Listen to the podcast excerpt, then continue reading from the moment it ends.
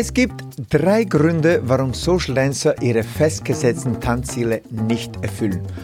Und zusätzlich dazu gibt es einen übergreifenden Aspekt, auf den viele zählen, wenn es um die Umsetzung ihrer tänzerischen Wünsche und Bedürfnisse geht. Allerdings übersehen die meisten, dass dieser eine Aspekt nur vor kurzer Dauer ist. Also verrate ich dir in diesem Podcast nicht nur, was alles dahinter steckt, Du erfährst vor allem, wie du endlich deine Tanzziele nachhaltig und erfolgreich umsetzen kannst und welche drei Schritte dafür erfüllt werden müssen. Tanz mal's an.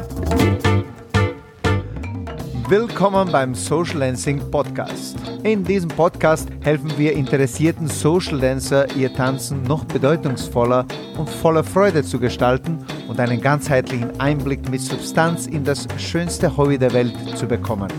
Wir sind Conny Udado, begeisterte Tanzlehrer, Tanzschulinhaber und internationale Instruktoren und vor allem Social Dancer durch und durch. Unser Motto lautet Lebensfreude mit Tiefgang und davon möchten wir dir hier ein Stückchen weitergeben. Ach ja, übers Tanzen unterhalten wir uns auch. Hallo, hallo, hallo, herzlich willkommen in der nächsten Episode vom Social Dancing Podcast. Das ist die erste Episode im neuen Jahr 2023 und Passend zu diesem neuen Jahr, zu einem neuen Tanzjahr, bringen wir ein Thema, das immer am Anfang oder am Jahresübergang, sag mal so, ähm, aktuell ist. Aber dieses Thema ist nicht nur am Jahresübergang wichtig und aktuell, das ist eigentlich das ganze Jahr über super, super wichtig. Deswegen widmen wir uns heute diesem wichtigen Thema, die Erfüllung deiner Tanzziele und was dir alles im Weg steht. Zum Jahreswechsel ist es üblich, dass man sich Gedanken über das nächste Jahr macht. Viele nehmen es zum Anlass, ihr gesamtes Leben oder eben nur Teile oder Bereiche ihres Lebens komplett umzukrempeln. Wir beginnen nachzudenken, womit wollen wir endlich beginnen, wovon möchten wir mehr machen, wovon weniger, womit möchten wir endlich aufhören. Bei Conny und mir ist es auch nicht anders. Ich weiß, Neujahrsvorsätze sind etwas abgedroschen, aber diese Zeit und eine Art, ja, neues Blatt im neuen Jahr bieten sich dennoch gut an, etwas zu ändern, was du vielleicht schon immer ändern wolltest. Vielleicht etwas in deinem tänzerischen Leben und vielleicht sogar dauerhaft verbesserst. Wer weiß. Und du ahnst es, es kommt ein großes Aber. Warum bleibt es in den meisten Fällen nur an guten Vorsätzen und wieso schaffen wir es nicht, unsere Vorhaben umzusetzen? Ich sehe hauptsächlich drei Gründe, warum Menschen ihre Wünsche und Ziele nicht erreichen oder mit anderen Worten keine zumindest tiefe Erfüllung durch ihre Tätigkeiten verspüren, sei es Hobby wie Tanzen oder auch sogar im Beruf. Grund Nummer eins, sie wissen nicht, wo sie beginnen sollen. Die Ursache dafür wiederum ist, sie haben nicht das notwendige Verständnis bzw. sie haben nicht das notwendige Wissen über die Materie. Grund Nummer zwei, sie wenden das theoretische Wissen, falls sie es dann doch haben, nicht praktisch an. Sie verpassen quasi das Tun. Sie verpassen die Arbeitsschritte, die sie zu ihren Tanzzielen führen. Sie verpassen die Umsetzung.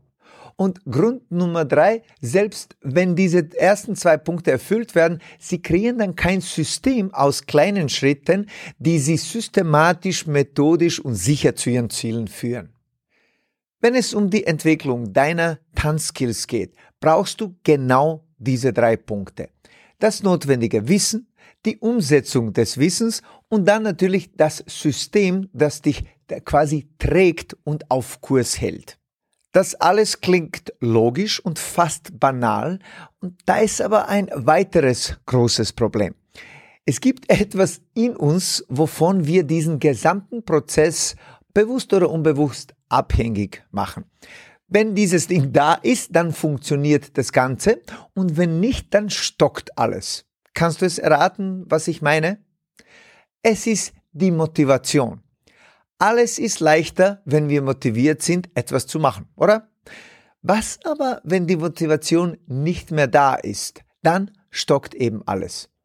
Wenn es dir wichtig ist, etwas umzusetzen, willst du natürlich nicht von der Motivation abhängig sein. Denn die Motivation ist wie gute Laune. Sie kommt und sie geht. Die Motivation hängt sogar von deiner Tagesverfassung ab. Sie ist sehr fragil und sehr unbeständig. Wieso schwindet also die Motivation, stellt sich jetzt die Frage. Und was tun wir dann? Und jetzt wird's richtig interessant. Ich möchte dich nur kurz durch einen Prozess führen, warum wir eine Tätigkeit mit voller Motivation beginnen und dann schlussendlich quasi damit aufhören. Zum Beispiel, man setzt sich als Ziel, ich will endlich in diesem Jahr mehr mein Tanzen üben, meine Tanzskills quasi weiter ausbauen, um einfach besser zu tanzen. Wir halten es einfach. Am Beginn der Tanzübungen ist es dann meistens so, dass wir die geübten Moves nicht beherrschen. Klar, wir stellen, und das meistens zu schnell, fest, wir können etwas nicht. Okay, aber noch nicht. Mehr zu diesem ganz wichtigen Zusatzwort etwas später. Wir müssen also diesen Move oder das neue Bewegungskonzept erst erlernen. Und viele werden schon an dieser Stelle stolpern und davonrennen, da diese Feststellung, dass sie in irgendetwas nicht gut sind, für sie, aber vor allem für ihr Ego zu unangenehm ist. Und erst dann, wenn sie sich im Vorfeld eventuell gedacht hätten, sie wären doch gut in dieser Bewegung oder zumindest waren sie nicht so schlecht. Tja, dann leidet das Ego und wenn das passiert, dann beginnt ein ziemlich destruktiver Prozess in uns. In diesem Moment denkt man sich, das fühlt sich nicht gut an, wieso tue ich mir das an, ich will das sowieso nicht, das war sowieso eine schlechte Idee, machen wir was anderes, etwas Lustiges, denn das ist nicht lustig und on top, ich blamier mich auch nur. Hm. Was müssen wir also tun, damit wir diese Tanzübungen trotz alledem weitermachen und unser Tanzen natürlich dadurch weiter verbessern? Wie gehen wir mit diesen negativen Emotionen um? Die Frage ist, was müssen wir tun, damit wir weiter dranbleiben, auch dann, wenn alles in uns sagt, das ist unangenehm und es macht gar keinen Spaß. Und by the way, es macht etwas dann wenig Spaß, wenn wir keine Bestätigung bekommen, wir wären gut in einer Tätigkeit. Und jetzt kommen wir endlich zur Ursache des Hauptproblems. Wir alle haben ein fest eingebautes Wertungssystem, an dem wir unbewusst hängen und über das wir eigentlich jedes Mal stolpern. Dieses Wertungssystem sagt uns, dass wir gut im einen sind, schlecht im anderen und wir beginnen auch noch daran zu glauben. Das ist ein großer Fehler. Die Lösung dafür wäre, sich von diesem festen Wertungssystem zu befreien und stattdessen daran glauben, dass man alles lernen kann. Ich kann den Move nicht, noch nicht, denn ich kann es ja lernen, oder? Ich habe es mehrmals schon in meinem Podcast gesagt. Ich persönlich werde in meiner tänzerischen Entwicklung nie ankommen. Denn ich will nie ankommen. Und das deswegen, weil ich immer weiter lernen will. Auch dann, wenn ich merke, ich war falsch in einer These oder in einem Tanzkonzept. Und vor allem dann werde ich dann noch mehr motiviert zu lernen. Mit anderen Worten, ich will ein ewiger Tanzschüler bleiben. Ich will ein Student der, des Social Dancing bleiben. Und das ist mittlerweile ein Teil meiner Identität geworden. Ich will vor allem dann genauer hinhören, wenn ich das Gefühl habe, ich kann etwas nicht oder ich war falsch in Annahme X oder Y und ich renne nicht mehr davon. Früher war es schon so, dass ich äh, immer wieder enttäuscht von mir war, wenn ich eine Bewegung nicht sofort lernen konnte. Man könnte auch sagen, ich war etwas zu sehr von meiner Fähigkeit überzeugt, Bewegungen schnell auszuführen oder sie zumindest schnell zu erlernen. Diese Fähigkeit, etwas schnell lernen zu können, sage ich dir, ist ein Fluch und ein Segen. Ich meine, es ist vielmehr Fluch, denn diese Fähigkeit, etwas schnell zu lernen, lässt wenig Raum für eine Weiterentwicklung dort, wo es dann wirklich wichtig ist. Denn wenn du diese Fähigkeit hast und dich zu sehr daran lehnst, machst du irgendwann nur noch Sachen, in denen du tatsächlich gut bist, wo du Bestätigung bekommst, und du machst dann Sachen, in denen du eh schon talentiert bist. Das fühlt sich zwar gut an, aber es dient uns keineswegs. Es macht uns nicht besser, wir wachsen nicht daran und naja, unser Tanzen schon gar nicht. Mit anderen Worten, wir alle sollten aufhören, in gut oder schlecht zu denken, wenn es um unsere vermeintlichen Talente geht. Noch wichtiger, wir sollten vor allem aufhören, diesen Bewertungen eine Emotion zuzuweisen. Ich gebe dir ein Beispiel.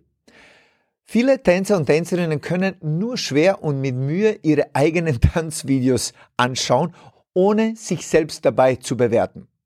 Die meisten sehen sofort ihre Fehlhaltung, äh, schlappe Arme, instabile Drehungen, fehlenden Ausdruck und so weiter und so fort. Das an sich ist noch nicht problematisch per se. Die Frage aber ist, was wir mit dieser Information, die wir sammeln durch das Anschauen des Videos, schlussendlich machen. Ich könnte zum Beispiel sagen, boah, schau dir meine krümme Körperhaltung an, ich schaue aus wie ein U-Hakerl, sagen wir hier.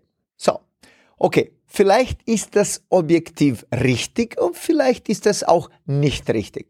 Viel wichtiger ist, was ich danach mit dieser Information mache schalte ich enttäuscht das Video ab und werde deswegen frustriert und schlecht gelaunt? Gehe ich vielleicht deswegen weniger tanzen und weniger üben, weil ich eben durch dieses Video nicht mehr motiviert bin? Oder ich denke mir Folgendes. Hm, meine Körperhaltung ist noch nicht dort, wo ich sie gerne hätte. Ich muss also meine Körperhaltung verbessern. Das kann man lernen. Ich kann das lernen. Versuchen wir also herauszufinden, was die notwendigen Schritte sind, um diese neue Fähigkeit zu entwickeln. Das ist doch ein Riesenunterschied zwischen diesen zwei Herangehensweisen, oder? Die erste Herangehensweise oder die erste Denkweise hindert uns, besser zu werden, die zweite aber auf der anderen Seite fördert und fordert unsere Weiterentwicklung. Es gibt ein wunderbares Buch zu diesem Thema, das ich dir sehr empfehle und es heißt Selbstbild von Carol Dweck. Darin beschreibt sie die Unterschiede zwischen dem sogenannten fixierten und dynamischen Mindset.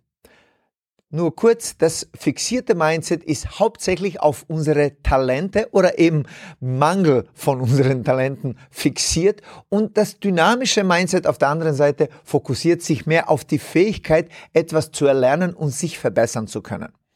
damit kommen wir wieder zurück zu den drei Gründen, warum die meisten aufhören, ihre Vorhaben umzusetzen. Nummer eins, fehlendes Wissen und damit auch nicht wissen, wo man beginnen soll. Nummer zwei, fehlende Umsetzung des Wissens in die Praxis. Und Nummer drei, fehlendes System, das dem Lernprozess zugrunde liegt, idealerweise, und dann schlussendlich zum Erfolg führt. Mit einem fixierten Mindset kommen wir erst gar nicht eigentlich dazu, irgendeinen dieser Punkte zu erfüllen. Denn wir laufen ja davon, weil es sich ja eh nicht gut anfühlt, sich mit dem Thema zu beschäftigen und wir wollen eigentlich glauben, dass wir eh talentiert sind und wollen uns nicht mit den Sachen beschäftigen, die uns äh, hm, und unserem Ego vor allem äh, schmerzen bzw. nicht gut tun. Mit einem dynamischen oder im Englischen Growth Mindset gehen wir die Sache ruhig und überlegt an. Schritt für Schritt nähern wir uns denn unserem Wunschergebnis, indem wir dann zuerst das notwendige Wissen sammeln und dann die notwendigen praktischen Übungen systematisch und regelmäßig machen. Eigentlich einfach. Und dennoch bleiben viele untätig auf der Strecke. Aber du doch nicht, oder? Denn dass du es so weit in diese Folge geschafft hast, sagt es mir, dass du zu denen gehörst, die das dynamische Mindset haben. Gratulation an dieser Stelle. Und wenn du bei diesen drei erwähnten Punkten Wissen, praktische Umsetzung und das System eine Unterstützung brauchst, by the way, diese bekommst du automatisch als aktiver Member unserer Social Lansing Academy. Das überrascht dich jetzt, gell? Denn in der Academy haben wir unzählige Kurse, Guides und on top ein ganzes Mentoring-Programm, auf das wir super stolz sind, das die Member an der Hand nimmt quasi und sie systematisch Schritt für Schritt durch die wichtigsten Aspekte des Social Lansing führt. Und weißt du, was der beste Zeitpunkt für so einen Schritt wäre? Genau, jetzt.